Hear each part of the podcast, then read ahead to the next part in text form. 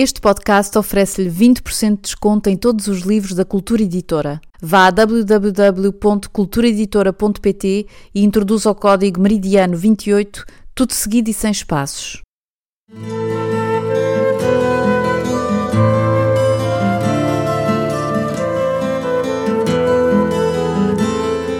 Nos 75 anos da libertação da Europa e do fim da Segunda Guerra Mundial, Joel Neto oferece aos leitores a leitura na íntegra de um dos seus romances mais amados, Meridiano 28. Um episódio por semana, ao longo de um ano, com a história da pequena cidade no meio do Atlântico, onde ingleses e alemães se mantiveram em paz até quase ao fim da guerra. Por favor, façam-nos chegar as vossas impressões e falem aos vossos amigos nas redes sociais sobre a existência deste podcast. Meridiano 28, edição portuguesa, Cultura Editora. Meridiano 28, segunda parte, Roy, capítulo 7, Ilha do Faial, 1939, 21. O tempo não era uma linha, mas uma dimensão, como as dimensões do espaço. Se Hansi tinha percebido bem, tudo começara com a mais teatral ação de guerra, elementos da Schutzstaffel, que uma apropriação razoavelmente livre do alfabeto rúnico começava a celebrizar com a sigla SS, haviam-se vestido de soldados polacos e assaltado uma estação de rádio alemã em Gliwice, na disputada região da Alta Silésia, assim forjando um pretexto para o ataque das forças sob o comando de Hitler. O conflito tinha escalado depressa. Mestre do embuste, o autoproclamado Führer esmurrara o peito e mandara avançar a força aérea, a marinha e a infantaria. Num só dia, mais de um milhão e meio de militares haviam atravessado a fronteira com a Polónia e não demorara até que os aviões da Luftwaffe começassem a carregar sobre cidades de todo o país, abrindo caminho aos temíveis tanques Tiger II. As guarnições polacas tinham lutado com denodo, mas sem êxito, e fora com alívio que a população recebera a notícia das declarações de guerra da Inglaterra e da França. Vários países se haviam apressado a declarar a sua neutralidade, mas muitos outros juntavam-se à resistência. Mesmo os Estados Unidos da América, mantendo-se de fora, estavam agora disponíveis para fornecer armamento aos aliados. Decretavam-se racionamentos e a revolta ia se espalhando pelo globo, da Nova Zelândia ao Oman, do Nepal à Costa Rica. A imprensa começava a chamar-lhe Segunda Guerra Mundial, a sucessora da Grande Guerra de 1418, e o medo progredia em África por todo o Império Britânico, onde o sol nunca se punha. O primeiro-ministro Chamberlain falou diretamente aos ingleses a partir de Downing Street. Lutamos contra coisas perversas, a força bruta, a má-fé, a injustiça e a perseguição. Por toda a cidade de Londres, as sirenes começaram a tocar. O jardim zoológico local abateu serpentes e insetos venenosos para impedir que um ataque aéreo os fizesse espalharem-se pelo Regent's Park. Determinadas a prevenir a sua agonia sob as bombas do eixo, as famílias executaram mais de 700 mil animais domésticos, cães e gatos, papagaios e porcos da Índia. Hans ouvia incrédulo, sintonizando o velho receptor do pai uma vez na BBC e outra na Rádio Berlim para despistar a propaganda. Às vezes parecia-lhe tudo tão aberrante, tão cruel e disparatado, que se enfiasse a cabeça sob o travesseiro e fechasse os olhos com força, quase conseguia convencer-se de que era mentira. Mas bastava-lhe ir à janela, espreitar para o porto através daquela nesga de molho que se encolhia entre a silhueta do pico e o horizonte a perder de vista, e o movimento de lanchas e batelões trazia-lhe a realidade de volta. Desde a investida sobre Danzig, que um cargueiro alemão de nome Luisa Bornhofen se mantinha sequestrado em frente à horta, viera abastecer-se de carvão e já não fora autorizado a sair.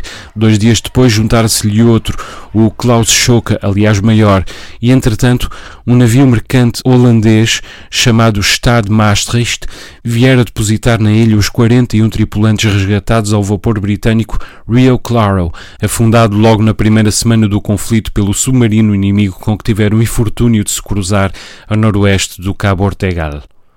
Hansi colecionava os nomes dos navios como se pudessem contar uma história diferente, mas de um dia para o outro a horta passava de um pacato porto no mar alto, base avançada para a distribuição de cabos telegráficos e escala de oportunidade para aviões de famosos e inconsequentes, a agitada urbe de interesse estratégico. O medo apoderava-se de todo o feial e as famílias que aos domingos desciam à cidade para se reunirem no Largo do Infante, ocupando os bancos públicos e a esplanada do Café Internacional, começavam a juntar-se durante a semana também também expectantes. Serviu de grande coisa o seu otimismo, disse Mr. Rimple naquela sexta-feira. Conversava com Herr Alofs e não deixava de haver uma certa satisfação no tom com que o dizia. Bem pode falar, suspirou o alemão. A nós é que nos cortaram o cabo. Do que vamos ocupar-nos agora, não sei.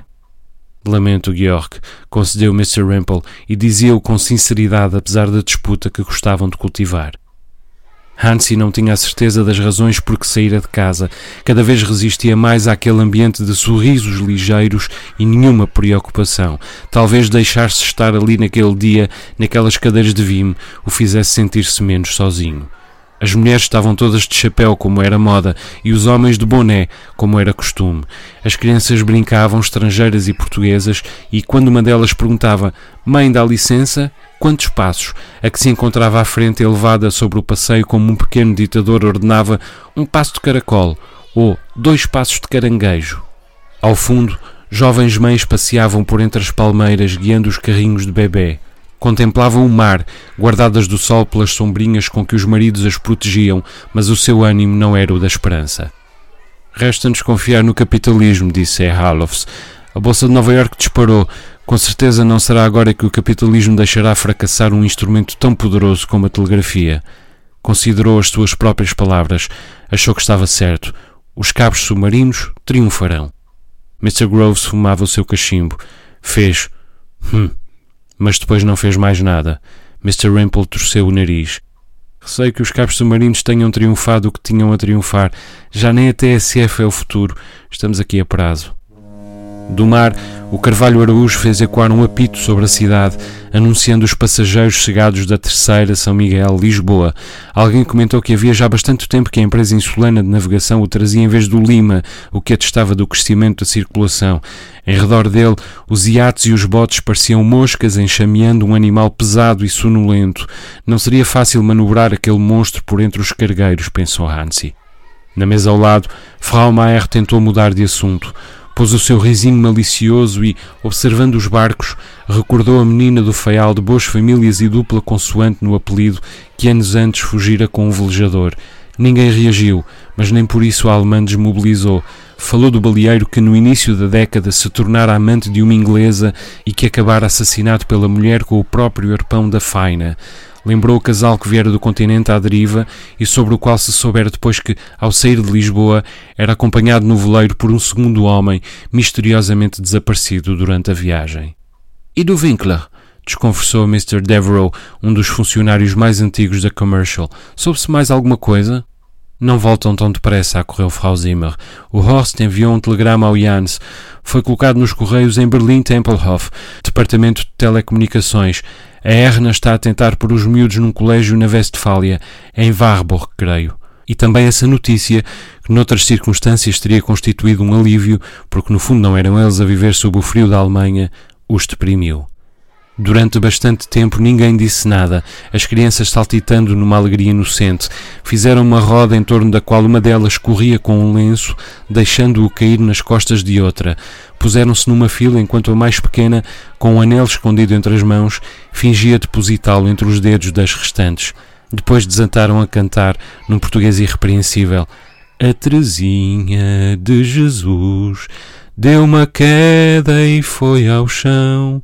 Acudiram três cavalheiros, todos de chapéu na mão.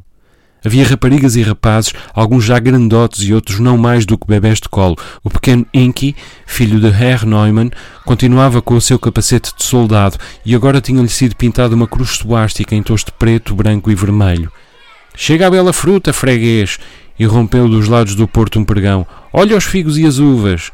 Eram as vendedoras do pico trazendo frutas e lenha. Tinham chegado havia pouco no barco de velas enfunadas que serpenteara entre os botes e seguiam a caminho do mercado a desafiar a freguesia. Ninguém na esplanada se moveu, nem quando Mr. Davis apareceu com o Mercedes-Benz descapotável que costumava alugar ao Sr. Cristiano e para cujo interior as crianças se apressavam sempre a saltar, nem quando Mrs. Groves apareceu com o Terra Garcia, que tocava bateria e clarinete na orquestra sem rei nem rock, mas durante o dia trabalhava para ela no pequeno negócio de exportação de mobiliário antigo para a Inglaterra.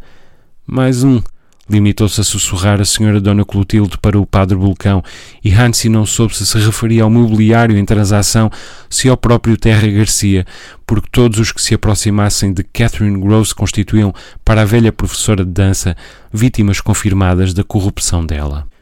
Esteve para se levantar, convidando os recém-chegados a sentarem-se com eles, mas achou que se Mr. Groves não o fazia, também não deveria ser ele a fazê-lo. De qualquer modo, os dois sentaram-se apenas alguns minutos, compararam anotações nos seus livrinhos, tomaram um refresco e regressaram ao trabalho. Ao lado do Terra Garcia, naqueles sapatos de lona leves e práticos, Mrs. Groves parecia nem chegar a tocar com os pés no chão. Hansi olhou a sua própria mãe, sentada entre a professora de dança e o padre, elas com o rosto grave da má língua, ele com a pose de um pequeno régulo contrariado, e lamentou não só a sua falta de elegância, mas a sua maldade. Estiveram bastante tempo calados mais uma vez. Talvez pensassem todos na guerra, talvez pensassem nas famílias que tinha na Europa ou nas possibilidades de Portugal e daquelas ilhas. Talvez não pensassem em grande coisa, e essa continuava a ser a probabilidade mais forte. Só o alvoroço das crianças os despertou. Jogando à apanhada, dois miúdos vinham a correr quando, na tentativa de se esquivar do outro, o pequeno Inky chocou de frente com uma mesa. O padre Bulcão acorreu de um salto. Magoaste? Falou em alemão. Sentes-te bem? Hansi viu a solicitude excessiva do clérigo e a cara contida do garoto que rangia os dentes a dominar a comoção e a dor e não aguentou mais. Levantou-se, apanhou o capacete caído no passeio, virou extensivamente o desenho com a cruz suástica para baixo e foi depositá-lo nas mãos de Herr Neumann. Não acha que devia guardar isto, senhor professor? Não pensou na conveniência do que fazia, nem tão pouco na idade que tinha. Fê-lo apenas, e ao fazê-lo, lembrava-se dos animais de Londres, das famílias executando-os num extrator de mago e de terror, de crianças como aquela chorando os cães e os gatos que seriam, tantas vezes, os seus derradeiros amigos. Neumann fez um ar espantado, indeciso sobre o que seria mais surpreendente, se aquela insolência, se o facto de Hans lhe ter falado em português. Sem saber o que dizer, conservou o capacete no colo, desprovido de expressão, e dali a pouco fez-se lembrado de alguma coisa, pediu licença e foi-se embora. O padre chispou na direção de Hansi. Ao lado, naquela proximidade peganhenta que tanto irritava, a mãe suspendeu a boquilha. Quando passaram Natália e Amélia a caminho do mercado, várias mulheres se levantaram para se lhe juntarem, estrangeiras e portuguesas. Meninas finas às compras, murmurou a senhora Dona Clotilde. Estes novos tempos. Mas todos fingiram não ter ouvido, e em breve os homens começaram a levantar-se também, cumprimentando-se com a elegância de sempre. Só Mr. Groves ficou a fumar o seu cachimbo calado. Hansi perguntou-lhe por Roy, mas o inglês nem o ouviu. No dia seguinte começava a edição daquele ano dos Jogos do Cabo e nenhum incidente haveria de estragar a festa. Estavam precisados de uma, todos eles. Por hoje é tudo. Joel Neto volta para a semana com mais um episódio de Meridiano 28, um romance que vai de Lisboa a Nova York, de Friburgo a Praga, de Bristol a Porto Alegre e às Ilhas dos Açores, onde todos são descobertos e ninguém pode ser apanhado. Fique atento.